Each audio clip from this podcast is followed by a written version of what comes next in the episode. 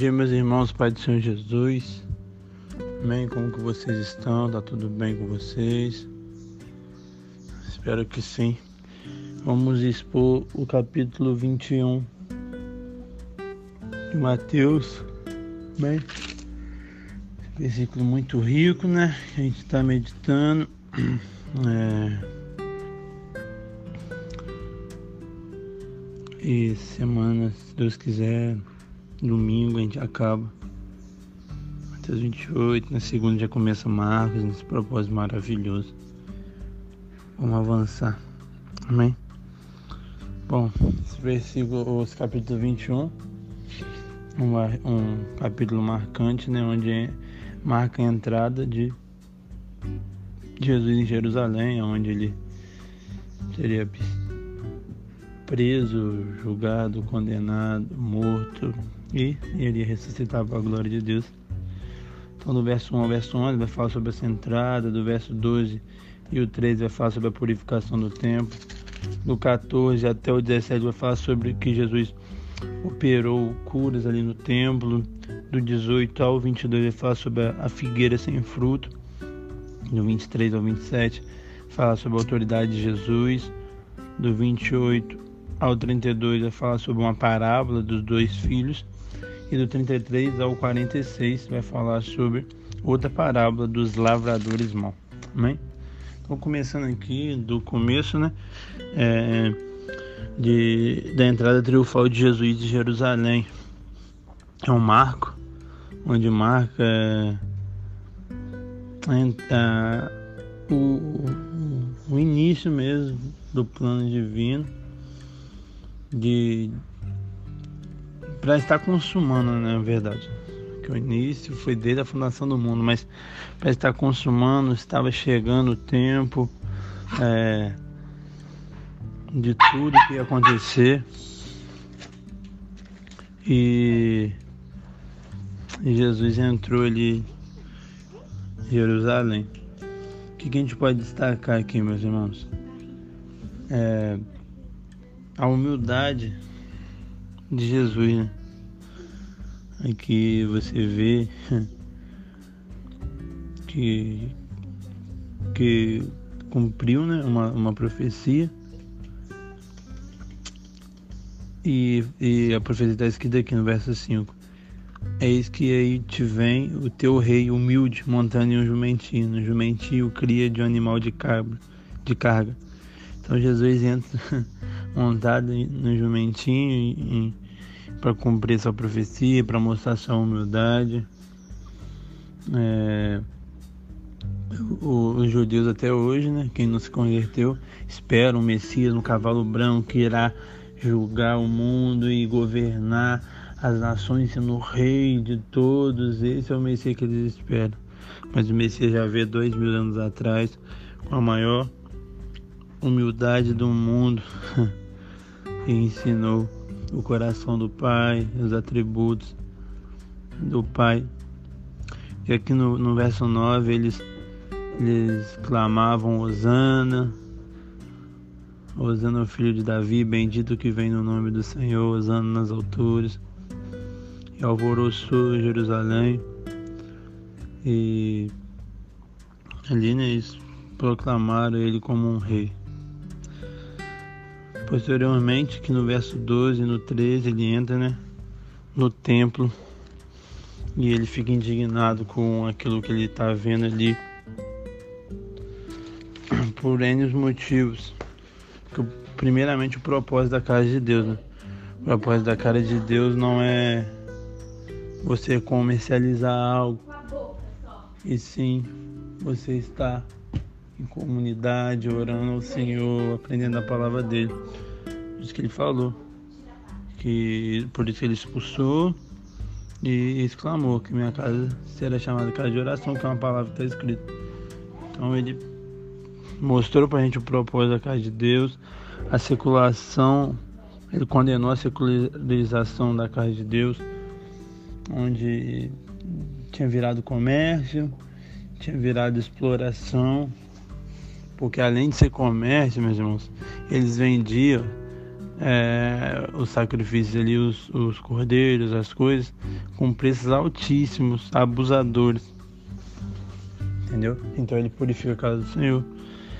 Aqui a gente consegue aprender muitas coisas que hoje a casa de Deus não está na, nos quatro paredes da igreja. Hoje a casa de Deus está em nós, nós somos a igreja. Mas quando nós reunimos, nós formamos o corpo de Cristo e nós temos um prédio é, que está a igreja e tal. E o que a gente tem que aprender como liderança, principalmente, é que a gente não tem que comercializar nossa fé. Aqui Jesus não está impedindo de você vender nada, sei lá, ter uma cantina no final do culto, você vender livros. Não é isso. Tem muitas pessoas extremistas que vai para outro lado. Acham, nossa, não pode vender cantina na igreja porque, nossa, é pecado. Não, não tem nada a ver isso.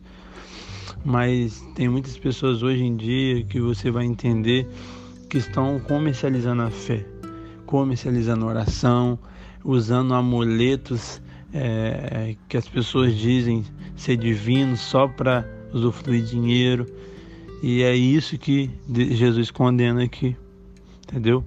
Que o cerne, que o coração da igreja não tem que ser o dinheiro, e sim a comunhão entre os irmãos. Mas se a gente não vigiar, a gente está é, comercializando nossa fé. A gente está olhando o dinheiro e não as pessoas e não a causa, entendeu? Então a gente tem que vigiar muito, não deixar esse amor, o dinheiro entrar no nosso coração. Amém? E depois aqui vai falar sobre a graça de Deus, né? Jesus, quando ele, depois de purificar, ou melhor, antes de, de a gente passar para o próximo, outra coisa a ser destacado, é igual eu sempre falo, né? A nossa, a gente ser manso e humilde de coração, é, não nos impede de abrir mão de princípios. Por isso que eu, eu quando eu, eu, eu expus o, o, o as bem-aventuranças falando sobre o manso, eu falei que ser manso não é ser alguém omisso. Não é ser o omisso, o famoso banana, que todo mundo faz o que quer e ele é omisso. Não, não é ser manso, não é isso, não é ser manso, não. O manso é ter sabedoria, é não pagar o mal com o mal, mas o manso não abre mão do seu princípio. Por isso que todos os mártires da igreja foram pessoas mansas. Eles não abriram mão dos seus princípios, por isso morreram em cima, é, em virtude deles. Jesus, o nosso exemplo em todas as áreas, e nessa área de mansidão, com certeza, quando precisou expulsar, empurrar a cadeira mesmo, ele fez. Entendeu? Então, é, não estou falando para você chegar quebrando alguma coisa, mas para você não abrir mão do seu princípio, cara. Você tem que se posicionar. Você não vai jogar pedras aos porcos, não vai ficar discutindo com quem não quer te ouvir, mas você vai se posicionar. Eu não concordo com isso e pronto. Isso você vai sofrer retaliação, vai querer te matar igual que, igual quis e mataram Jesus. Mas você não pode abrir mão do seu princípio. Nome de Jesus, tá bom? É, aí cê, a gente vai passar agora para o verso 14 ao 17, que vai falar sobre quando Jesus entrou no templo depois de purificar, né? E eles é, curou muita gente ali, é, muitas pessoas se maravilharam é, com o que ele tinha feito ali. É, mais uma vez, né, cheio de misericórdia, cheio de compaixão. E depois ele exclamou ainda no verso 16, está escrito assim: Da boca dos pequenininhos e crianças de peito tiraram o perfeito louvor. Deixou essa reflexão pra gente, que o louvor não tem a ver com performance, com querer talvez algo, barganha, e sim com é, coração, sem esperar nada em troca. Do 18 ao 22 vai falar sobre a figueira sem fruto. É que a gente aprende muitas coisas. É uma, uma, uma das primeiras aqui é uma propaganda enganosa. Ela parecia algo que não era. É, não era tempo de figueira, mas ela ela estava é, tendo aparência que era tempo, ela estava com folha. Então, Jesus nunca vai te cobrar nada que você não pode ou que você não, não é capaz de dar ou que você não está no tempo de dar. Porque muitas coisas na nossa vida processo, a gente vai crescer, a gente vai avançar. Mas o problema é você se mostrar que pode dar isso e não dá. Por isso que, que a gente fala sempre, os fariseus sempre preocupou muito com a aparência, mas Jesus nunca preocupou com a aparência. Deus nunca preocupa com a aparência. Ele preocupa com nosso coração. Ah, gente, então eu posso viver de qualquer jeito. Não, não é isso que eu estou falando. Mas o principal é, é, é, o coração. Deus olha a intenção e não propriamente a ação. A ação é importante, a ação tem que acontecer. Se você tiver o coração em Deus, a ação vai acontecer. Mas o mais importante não é a ação, é o coração. Eu acho que uma das coisas que mais enfatizei desde o nosso do começo da, da exposição do, de Mateus é isso que ele olha o coração. Você vai ver no, no Sermão do Monte, você vai ver nas, nas passagens, sempre coração, coração, coração seu íntimo, que só você e Deus sabe. Então não vive, viva de aparência, não faça uma propaganda enganosa. É, e ali é, ele, ele amaldiçoou essa figueira, uma condenação dolorosa. E a palavra do Senhor fala: pelos seus frutos os conhecereis. E que ele vai tirar, vai é, separar o trigo do joio, o joio só serve para ser lançado ao fogo. O joio frutifica, multiplica. Então a gente tem que aprender isso, não viver uma vida de aparência, mas de verdade. Ele nos deu uma, uma lição maravilhosa se a gente tiver fé, mas fé é não duvidar. É, se a gente tiver uma fé mesmo, a gente pode mover montes, mas a fé é não duvidar mesmo. A fé é algo maravilhoso, é um instrumento que Deus nos dá para a gente não desistir, para a gente avançar. E ele no 22 ali, ele nos, nos promete algo que tudo quando pedisse em oração crendo recebereis. Então talvez você não recebeu algo porque talvez você não crê.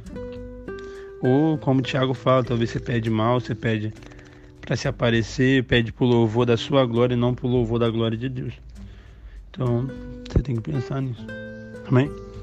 No 23 ou, ou 27, é, Jesus mostra sua autoridade e mais uma vez, né, os fariseus queriam é, fazer ele cair. E Jesus, com sua sabedoria, eles perguntaram com que autoridade você faz essas coisas? Quem te deu essa autoridade?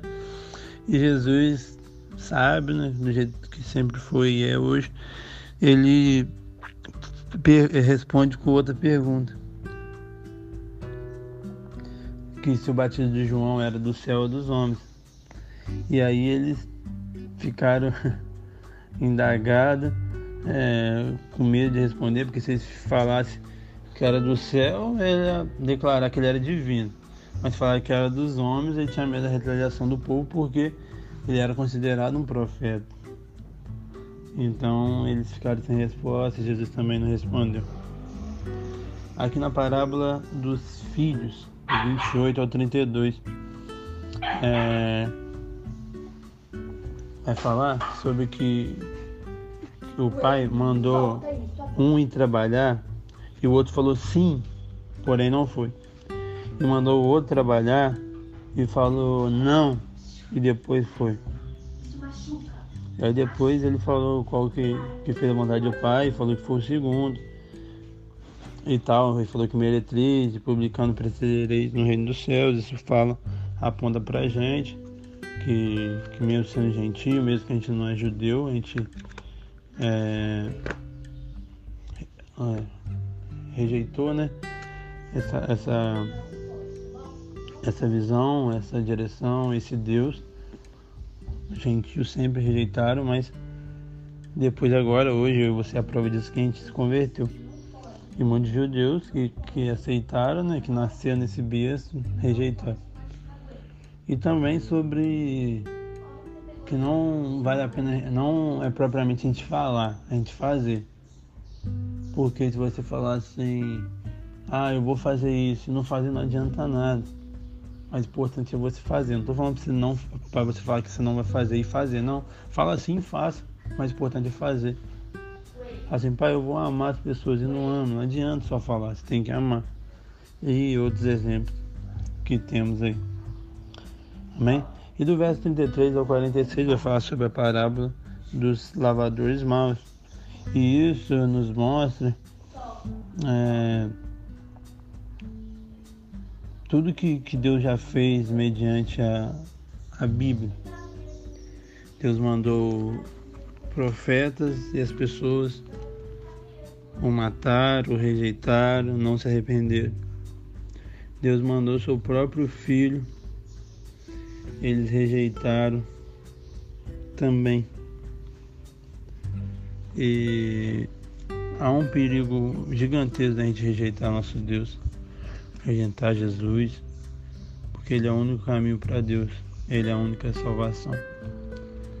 Que a gente possa refletir em cima disso, não rejeitar, porque não há vida fora dele.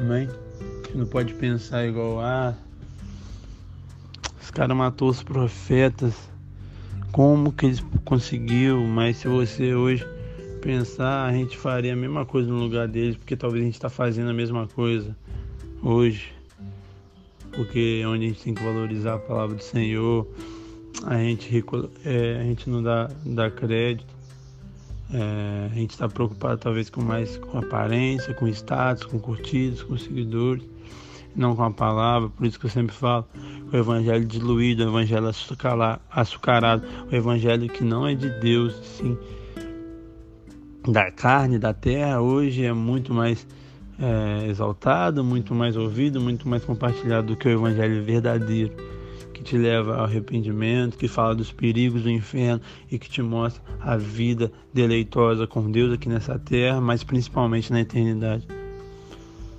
A gente fala, ah, se a gente fosse Adão e Eva, a gente não caía, mas cai. Ele fala, Adão e Eva pecam em quem? Desobediência, a gente desobedece a Deus todos os dias. É, Deus fala nos mandamentos pra gente, a gente não, a gente não pratica. Está sendo igual a Adão.